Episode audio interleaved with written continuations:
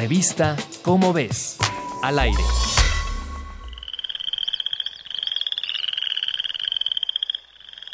Varios anfibios se encuentran al acecho de un enemigo sigiloso. Lo que no saben es que el culpable duerme bajo su mismo charco y es letal. ¡No! Muchas ranas están muriendo gracias a una entrometida de su misma especie, la rana toro. Este anfibio, científicamente llamado Litobates castesbellanus, es una especie originaria del centro y sur de los Estados Unidos que llegó a México a finales del siglo XIX. Los restauranteros la trajeron, pues sus ancas son un platillo muy cotizado. Hoy, la rana toro está presente en cuatro continentes. Puede parecerte positiva su presencia, pero no. Su presencia no es grata en el ecosistema. Tal vez te preguntes, ¿por qué la discriminación si es solo una simple ranita? No, no es personal. Quise decir, no es cuestión anfibia. Lo que ocurre es que la rana toro es portadora del hongo Batrachochitrium dendrobatidis.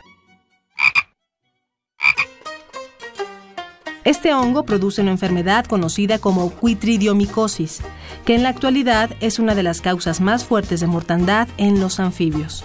El problema es aún mayor en México, donde cerca de la mitad de las especies de anfibios son endémicas. Un equipo de investigadores de las universidades del noreste, en Tamaulipas, de Hidalgo, Durango y Aguascalientes, estudiaron los nichos donde habita la rana toro y descubrieron que son unas confianzudas. Bueno, que son absolutamente adaptables a cualquier ecosistema. Por eso contagian fácilmente a las otras ranas. Lo bueno es que la ciencia mexicana ya investiga el modus operandi de la rana toro. No, no, no, no, no es contra ella, es contra el hongo que contagia.